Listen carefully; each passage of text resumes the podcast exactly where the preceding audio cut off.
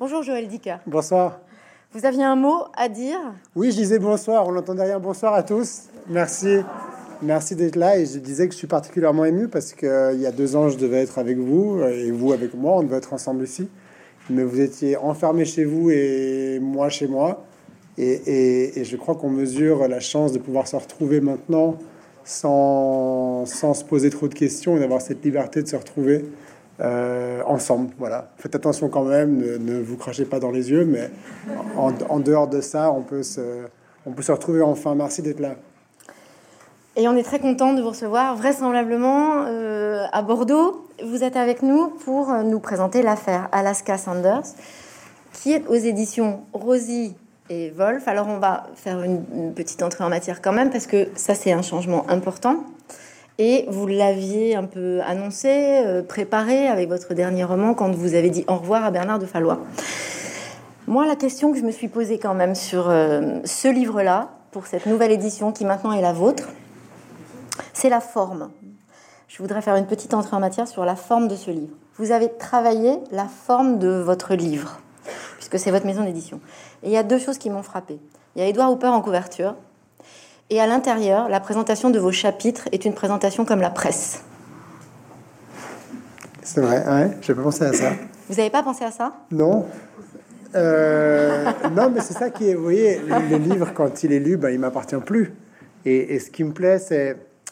Et, j'aime pas mettre en, rapport ce que j'ai pu imaginer avec ce qu'un lecteur a imaginé, parce que ce que vous avez imaginé est à vous. Et je pense que personne, euh, ni moi, ni personne, peut venir vous dire si vous avez raison ou tort, parce que justement, tout le, toute la beauté de l'exercice, toute la beauté de la littérature, c'est qu'il y aura autant de livres que de lecteurs.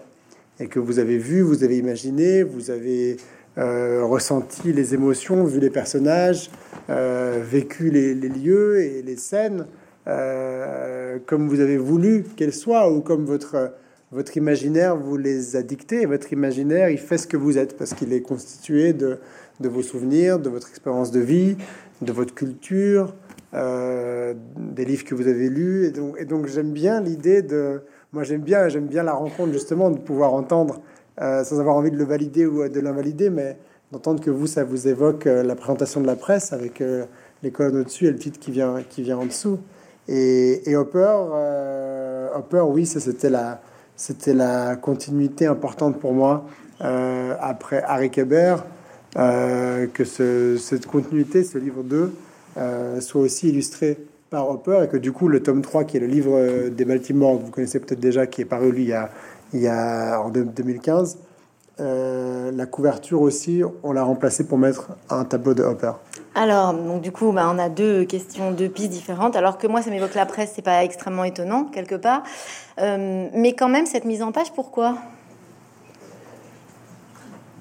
Ben, Je sais pas. Euh, et c'est difficile de justifier une, idée, de justifier pourquoi et d'où ça vient. Mais instinctivement, il fallait une sorte d'en-tête, un, gros titre, et après on rentre dans l'histoire? Non, j'avais l'impression peut-être que j'avais l'impression que quand qu'en commençant, donc pour ceux qui n'ont pas encore lu, ça on ne gâche pas le suspense, mais on, vous, on vous explique, euh, la numérotation du chapitre et le titre du chapitre vient après quelques lignes euh, du chapitre en lui-même. Donc, d'avoir le titre et puis le chapitre qui commence, vous avez le début du chapitre sur quelques lignes et puis les informations sur euh, le chapitre.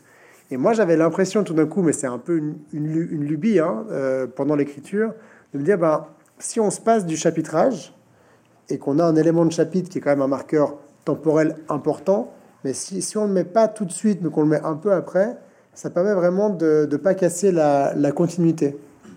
Et, c'était une question de, continuité. Et après, c'était un essai dont, je me suis dit, bon, je tente, et puis je vais voir ce que les relecteurs en disent, et si, c'est, si on comprend, si on comprend pas, si, voilà, quel est l'effet? Peut-être que euh, peut-être qu'il y a des gens qui m'auraient dit, si on m'avait dit, oh là là, on comprend rien, ça complique tout, il faut surtout pas le faire, peut-être que je l'aurais pas fait. Et comme, euh, comme les relecteurs ont plutôt aimé, je me suis dit, ben, je, vais, je vais le laisser comme, comme ça. Mais donc, c'est pour dire que ça tenait à pas grand-chose et à pas beaucoup plus que cette conviction ou ce sentiment de me dire, ben, c'est plus fluide. Alors, Edward Hooper euh, euh, n'est pas sans évoquer une forme de nostalgie qui, à mon sens, revient aussi dans certains de vos personnages. Et c'est pas la première fois, puisque effectivement, on va revenir sur le fait que ce livre est lié euh, au précédent. Alaska, Marcus, même un peu euh, Perry.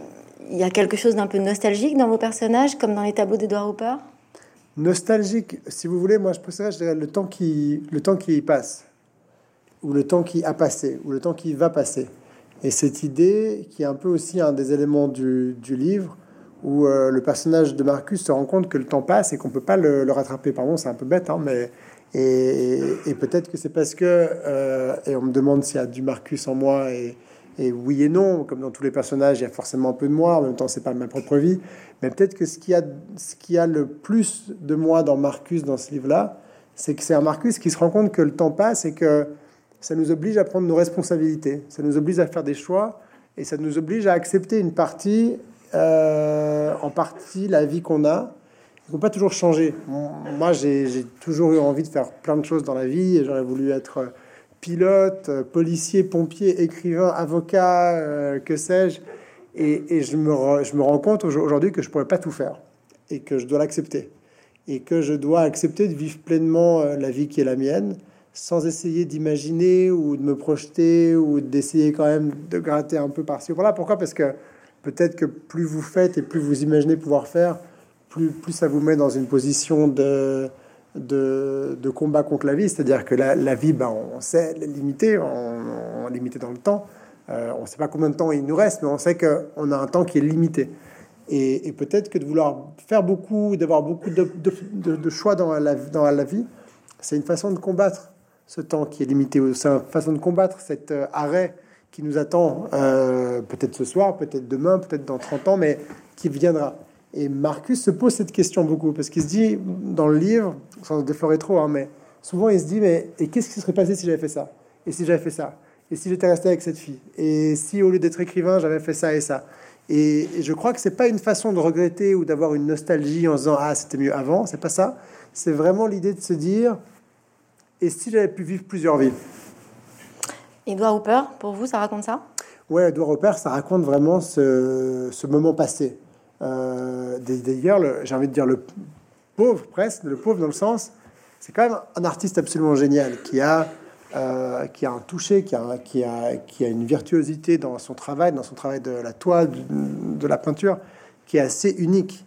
Il a un jeu de couleurs. Cette toile, par exemple, qui s'appelle Gaz, qui illustre ce livre, c'est une toile, si vous voyez, qui est absolument géniale. Vous avez un jeu de lumière, les lumières de la station essence. Je sais pas si vous voyez bien, mais en gros, il y a les lumières de la station essence qui, qui apparaissent sur le bitume, et puis il y a les lumières du ciel, et puis tout ça se mélange. Il y a, il y a un jeu de couleurs et de lumière qui est absolument incroyable. Et je trouve que quand on regarde ce tableau, en fait, on regarde même pas ça. Ça nous passe au travers parce qu'on se dit, mais qu'est-ce qui se passe? Qu'est-ce qui fait ce petit bonhomme tout seul? Qu'est-ce qui s'est passé à la station-service? Et c'est ce que ça évoque, c'est que je trouve que chez Hopper, on, oublie parfois de regarder, de regarder le tableau. Et si vous demandez à quelqu'un qu'est-ce que tu vois? Il va pas vous dire, ben, je vois une station essence, ou je vois dans notre tableau, je sais pas, une église, une maison, euh, un paysage. Il va vous dire ce qu'on ne voit pas, mais ce que lui voit. Il dit, ben, euh, il s'est passé quelque chose.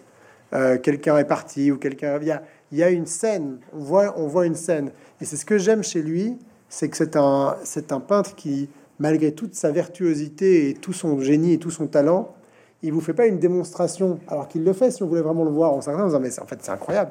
Mais c'est pas ce qu'il fait il vous met pas dans une, euh, il ne vous soumet pas à un rapport de domination entre guillemets où il dit regardez ce que je sais faire.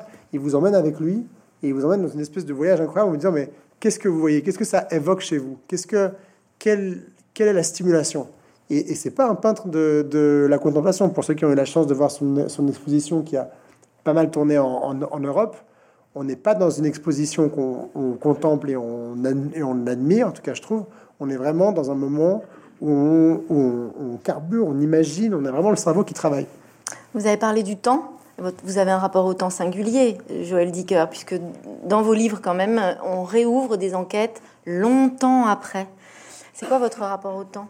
Ben, On n'échappe pas au temps.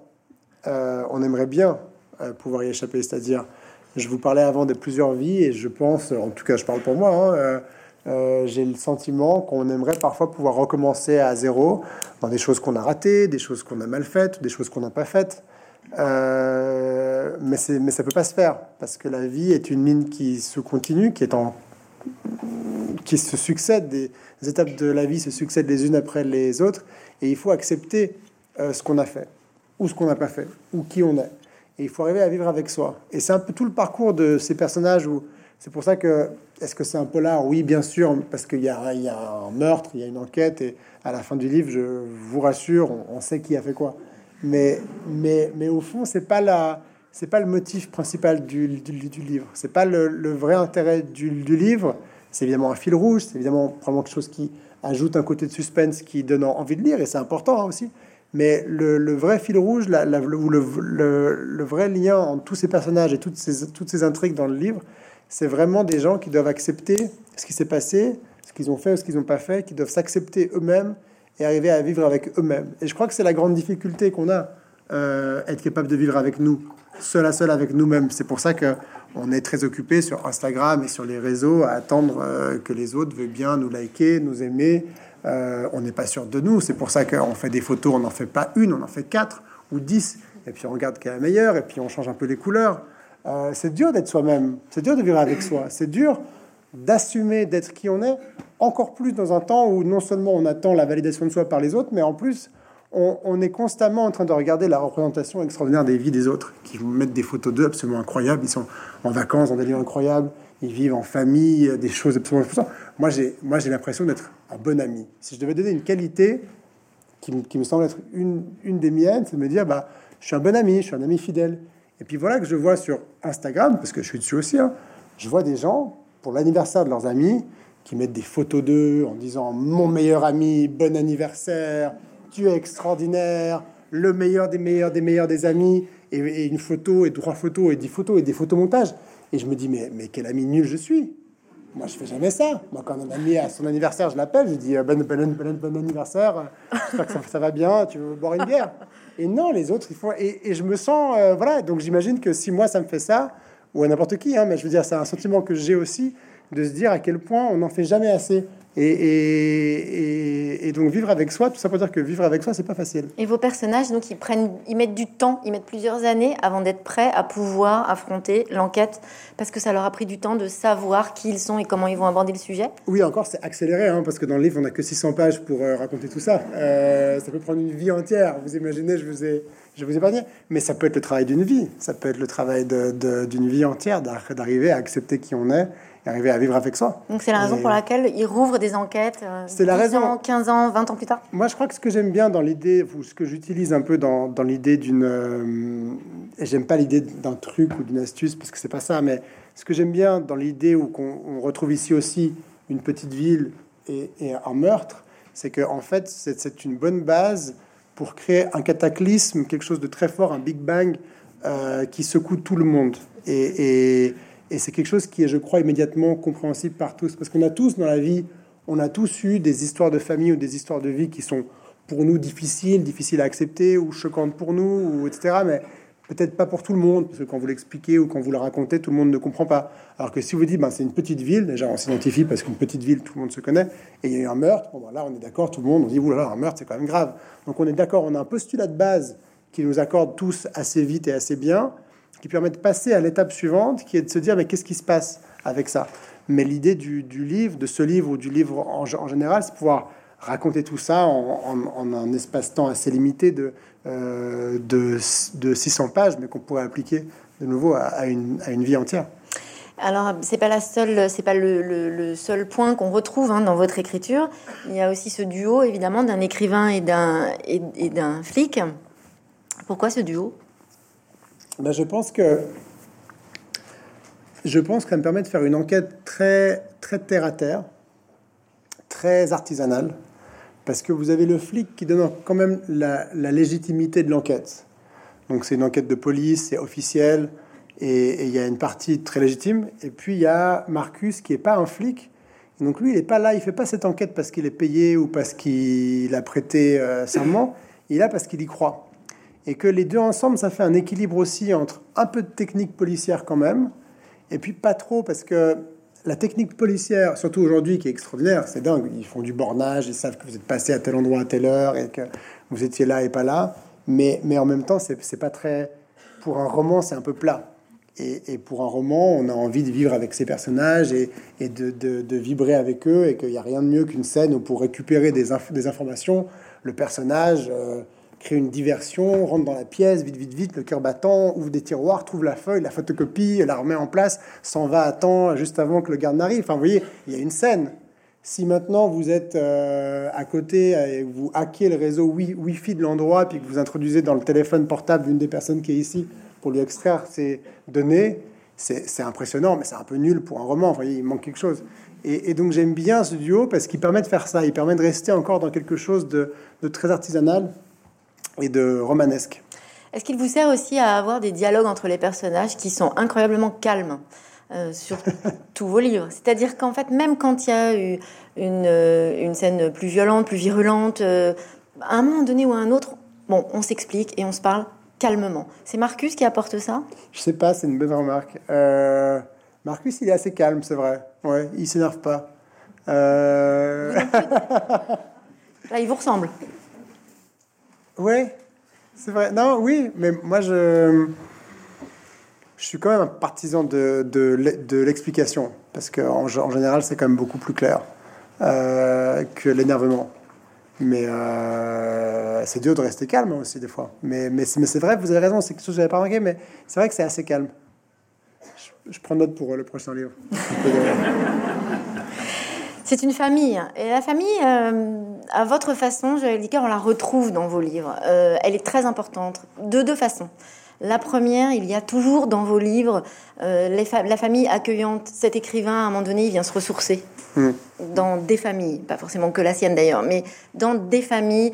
Perry, c'est un peu sa famille aussi la tradition, euh, les, rituels, euh, le moment où on est à table en famille, les enfants, les parents. Ça, c'est indispensable.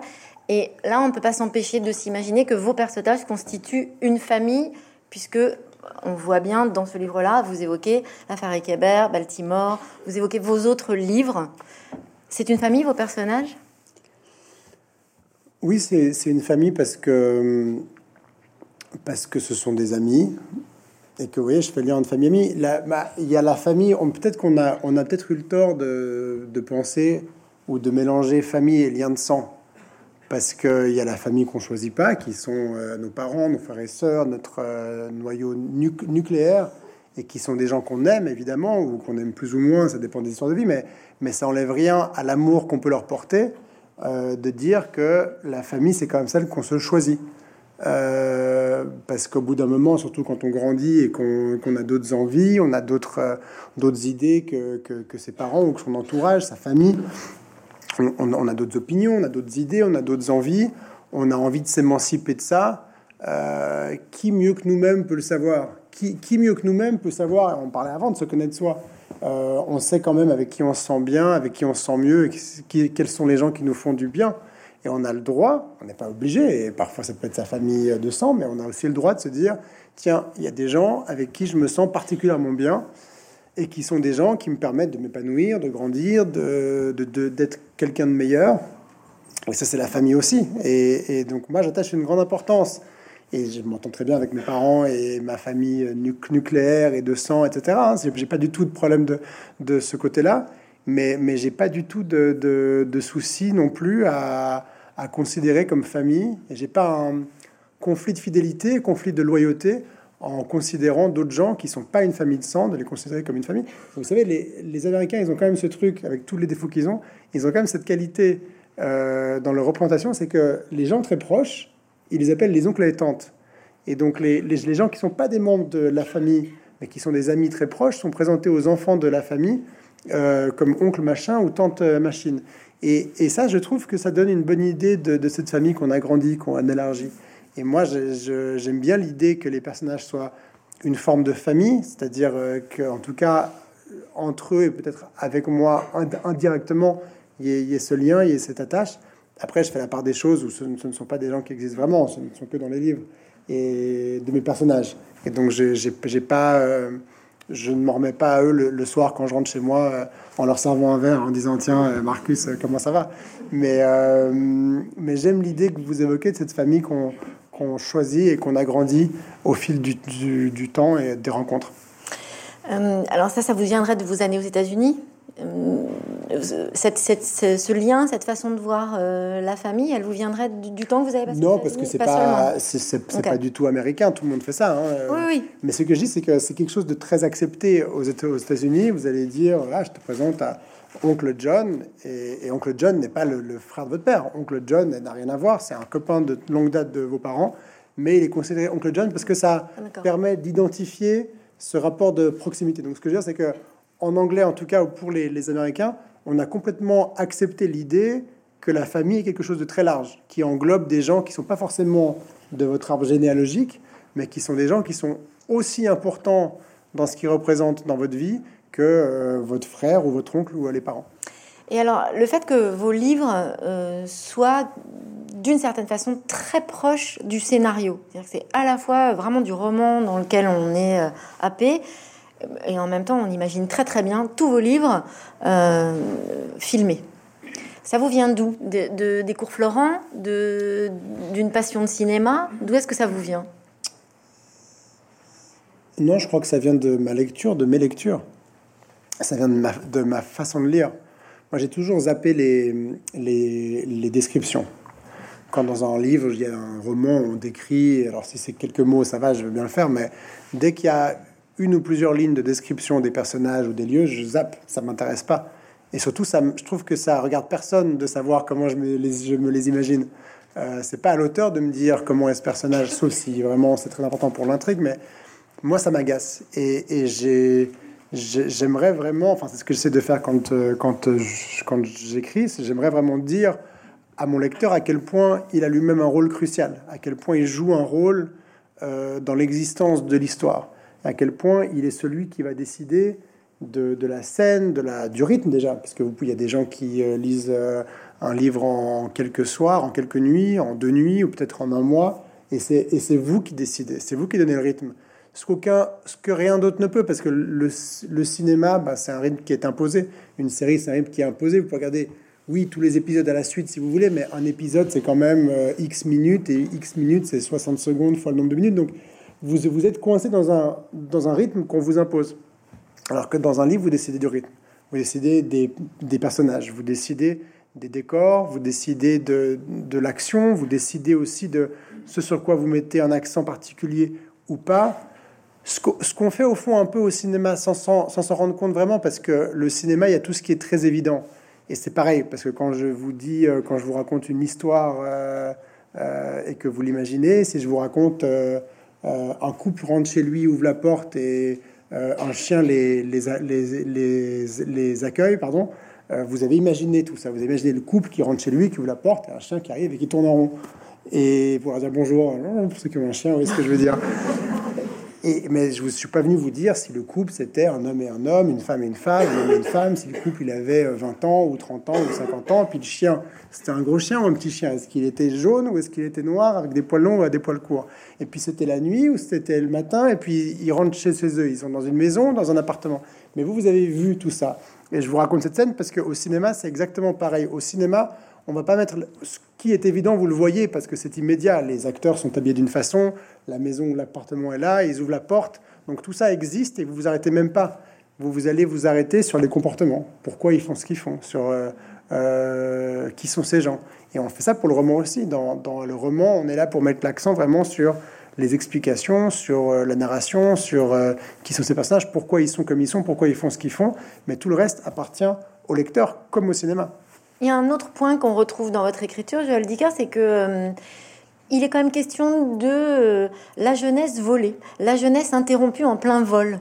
Euh, les, les, les, victimes mhm. dans vos livres sont jeunes, sont pleines d'espoir, avec tout d'un coup des démarrages de vie qui augurent d'un avenir très riche et qui sont arrêtés net. Pourquoi? Parce qu'il faut les protéger? Non, évidemment, c'est, on, aimerait mieux que ce soit quelqu'un qui, qui soit arrêté net à 98 ans euh, après une belle vie et, qui parte serein. Ça pourrait. Mais, ça pourrait. Mais pas chez vous. Non, mais je crois que l'idée aussi, c'est le rappel de ce que c'est. C'est le rappel d'une jeunesse qu'on protège, qu'on doit, à qui on doit faire très attention.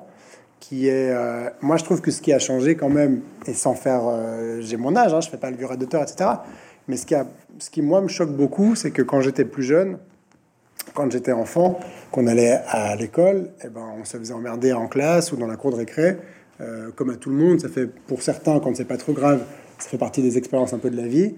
Et puis on rentrait chez nous, on quittait l'école, on rentrait à la maison, on était en sécurité. Et aujourd'hui, on n'est plus en sécurité parce que quand euh, vos enfants rentrent chez vous, euh, vous pouvez être dans le salon et eux dans la chambre à côté ou au-dessus, et ils se font harceler par Internet, dans des groupes, agressés par Instagram ou du cyberharcèlement. Et, on a perdu cette capacité à protéger nos, nos, plus jeunes. On l'a tellement perdu qu'on est, on en parlait avant, on en est aujourd'hui dans des situations très compliquées avec des écrans sur des plus jeunes qu'on ne devrait pas faire on, devrait les protéger. On ne devrait pas euh, donner à des enfants de 1 ou 2 ans euh, des écrans tout le temps. Euh, c'est pas bon pour eux. Si, on vous mettait maintenant, euh, si vous étiez au resto et que vous voulez avoir la paix, ou vous buvez un café dans un café et que vous voulez avoir la paix parce que, puis que votre fils il fait du bruit, votre fils de 2 ans, si vous lui donniez une clope ou un verre de cognac pour qu'il se calme, ça vous choquerait. Alors pourquoi vous lui mettez un, un écran? C'est pas, c'est pas moins dangereux. Et, je trouve qu'on a perdu ce rapport euh, à notre responsabilité. Je suis pas du tout en train de faire un laïus pour dire euh, euh, que vous, occupez de mal de vos enfants. J'ai des enfants et je sais que c'est difficile. Je sais que l'écran c'est hyper tentant, c'est magique. Je veux dire, et pourquoi pas hein, quand vous êtes dans un moment de détresse, vous en pouvez plus et vous avez envie de jeter votre enfant par la fenêtre tellement il vous agace. Mettez-lui un Disney quelques minutes, ça le calmera et allez fumer une clope, c'est très bien. C'est pas ça que je vous dis. Je vous parle de ce d'avoir oublié euh, notre devoir de responsabilité pour nous-mêmes, pour les plus jeunes, et de s'en accommoder en disant bon bah c'est pas grave, c'est comme ça. Et, on se réveille un peu. Tout d'un coup, on se rend compte que euh, la démocratie c'est pas c'est pas si évident. Hein. On se rend compte que quand euh, l'Ukraine, qui est un pays où le président était démocratiquement élu, est envahi par un, par un autre pays dont le président n'a pas été vraiment démocratiquement élu, on se rend compte que la, que la démocratie, c'est vraiment un, régime très faible, en fait. Et que la démocratie, elle ne dépend pas de vos gouvernants. Et on est tous très occupés à passer nos journées à, à se plaindre de nos gouvernants qui n'ont qui ont pas fait ci, qui n'ont pas fait ça. Si ça va pas, c'est la faute des gouvernants. Peut-être un peu, mais en même temps, la démocratie, si elle tient debout, c'est parce que vous allez voter. Donc, dès le moment où vous décidez de pas voter, dès le moment où vous décidez de renoncer à votre, à votre responsabilité en disant bah, je vais pas voter parce que je m'en fous, parce que c'est tous des cons, parce que j'y crois pas, ou bien je vais voter n'importe comment juste pour montrer que je peux faire ce que je veux, bah, c'est vous que vous, que vous punissez. C'est vos voisins, c'est votre famille, c'est vos enfants. Euh, c'est la démocratie que vous, que vous attaquez. Quand vous faites ça, vous crachez au visage de tous ceux qui sont morts en 45 pour que vous soyez libre aujourd'hui. Et, je, trouve, quand je vois ça, c'est là où je dis, on n'est on, n'est pas responsable on n'est pas parfait, on ne peut pas être parfait, euh, ni vous ni moi, hein, et, on fait des choses parfois qui sont... Voilà, on fait ce qu'on peut, et on est comme on est, et on n'y peut rien. Mais je trouve que quand on prend pas ses responsabilités, c'est quand même grave. C'est aussi pour cette raison qu'il y a Harry Kéber qui a ce rapport avec euh, Marcus Goldman, c'est-à-dire une sorte de transmission, de, de paternalisme euh, au sens bienveillant. Mais Marcus Goldman et Harry Kéber, on, pourrait, peut les voir, et l'histoire, elle, le présente comme ça, on peut les voir comme deux personnages qui, ont ce rapport, effectivement, comme vous dites, où, où, euh, Harry est un peu ce rappel à Marcus et qui lui permet peut-être de se construire. On peut le voir comme ça, mais on pourrait aussi le voir comme un personnage, comme deux côtés qu'on a tous euh, d'une personne, euh, où l'une est peut-être plus papillonnante, plus, plus légère, qui, a moins envie de se responsabiliser. Et l'autre est ce côté justement plus responsable, plus, plus droit, qui, qui lui dit Mais attention, ne fais pas ça comme ça, euh, discipline-toi. Enfin, c'est un peu ce rappel, ce rappel à l'ordre qu'on est tous capables de, faire. Hein. Je pense que c'est une déresponsabilisation de penser que c'est pas notre faute, de se dire mais si moi j'avais quelqu'un, moi j'entends dire ah mais si j'avais quelqu'un qui me poussait à faire ci, qui me poussait à faire ça, mais c'est vous-même. Je veux dire, on peut pas passer notre temps à mettre notre responsabilité individuelle dans les mains de quelqu'un d'autre. C'est votre vie, on en a qu'une. Donc si, si on compte toujours sur l'autre pour être meilleur ou pour faire les choses à notre place, on va pas aller très loin. Et je pense que Marcus et Harry, dans ce rapport-là, on peut aussi les voir comme, comme une seule personne, une qui se responsabilise et l'autre qui n'a pas tellement envie. Ces deux personnages, ils ont un rapport euh, particulier avec la célébrité et le succès. D'ailleurs, Marcus dit que le succès est une maladie. Mm. Et le vôtre? Il dit que non, alors le succès en général est une maladie, mais vous devez aller jusqu'au bout de l'explication parce que il, dit que c'est une maladie parce qu'en en fait c'est un ce qui ça on, est dans un rapport à l'autre. Et le, le rapport le, le, le, regard pardon le regard des autres sur soi change. Du coup on n'est plus nous-mêmes parce qu'on est scruté. Donc on n'est plus capable d'être vraiment nous parce qu'on se comporte pas comme on voudrait se comporter pour nous. On se comporte comme on aimerait euh, que les autres nous regardent selon ce qu'on imagine que les autres attendent de, nous. Et donc, dès le moment où on commence à plus être soi, parce que quand, on a un succès, c'est parce qu'on a, en général, hein, c'est parce qu'on a été soi. Et parce qu'on a été soi, on a fait quelque chose qui a fait le succès. Et voilà que le succès est là, et que du coup, on se dit, hmm, donc maintenant, il faut que je me comporte différemment, puisque maintenant j'ai, du succès, que les gens me regardent, et que donc, immanquablement, vous allez perdre une partie de votre authenticité. Et si vous la perdez, bah, les gens se, détourneront de vous, puisque c'est pour ça qu'ils vous ont aimé. Mais c'est plus comme ça que vous êtes. Donc forcément, c'est compliqué, hein, c'est dans le livre. Euh, donc forcément, à un moment donné, le succès, comme n'importe quoi, il est, c'est un, échec. Vous êtes obligé à un moment donné que ça retombe, peut-être pour redémarrer, rebondir. De toute façon, c'est une courbe de Gauss, ça monte, ça descend, peut-être ça remontera, peut-être pas. Et, donc pour répondre à votre question, euh, moi, je crois que je le vis assez bien parce que parce que c'est quelque chose d'assez plein, dans le sens euh, assez entier, qui est pas lié euh, à moi, Joël, personnellement, mais qui est lié à mes livres. D'ailleurs, voilà, on se connaît grâce à des livres. je pense que c'est un succès très différent d'un succès d'image d'un acteur ou d'un présentateur télé ou, ou d'un musicien même, ou où le rapport est quasiment direct. Vous me direz, un musicien, il enregistre un disque, mais en ce moment, surtout, on les voit sur scène. Donc, donc c'est quelque chose de beaucoup moins brutal, je trouve, un succès de livre, parce que c'est pas vous, c'est le, le, le, livre. Et il y a un biais. Moi, je suis amusé parce que souvent, les gens, et j'ai vu des acteurs euh, ou des présentateurs télé, je les ai vus dans la rue euh, se faire appeler par leur prénom tout de suite. Ce qui est normal parce qu'il y a, y a cette proximité, il y a cette immédiateté. Et moi, et ça m'amuse, on me dit souvent monsieur. Et, euh, ça me vieillit beaucoup, mais surtout ça m'amuse parce que je me dis c'est marrant parce qu'il y a comme une barrière. Et cette barrière, ben là, c'est le livre. C'est que, en fait, on a, on a aimé le livre, c'est pas directement moi. C'est confortable? Bah, c'est agréable parce que, parce que ça remet les choses en perspective. Et que ça remet les choses en perspective, surtout quand, quand j'écris. Euh, ça me permet de revenir vraiment à, un vrai des vraies questions sur ce que j'ai envie de faire moi et pas ce qu'on attend que je fasse, puisque c'est le livre.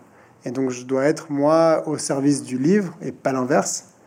Euh, je dois être au service du livre pour le, nourrir le mieux possible, être le plus authentique possible, être fidèle à ce que je veux faire et surtout pas euh, être dans, un rapport à l'autre ou à mon lecteur, à mes lecteurs, euh, en me demandant ce qu'ils attendent de moi. En même temps, ce qui me plaît beaucoup, et, et je le vois, je vous ai pas vu pendant quatre longues années, mais ça me fait du bien de vous voir aussi parce que, outre le plaisir, ça me rappelle à quel point j'ai la chance d'avoir un lectorat très large et que je serais bien incapable de définir mon lecteur ou ma lectrice type parce que c'est un panel très large et qui se décline dans, dans pas mal de pays dans le monde. Donc euh, ça me met à l'abri de ça, je crois.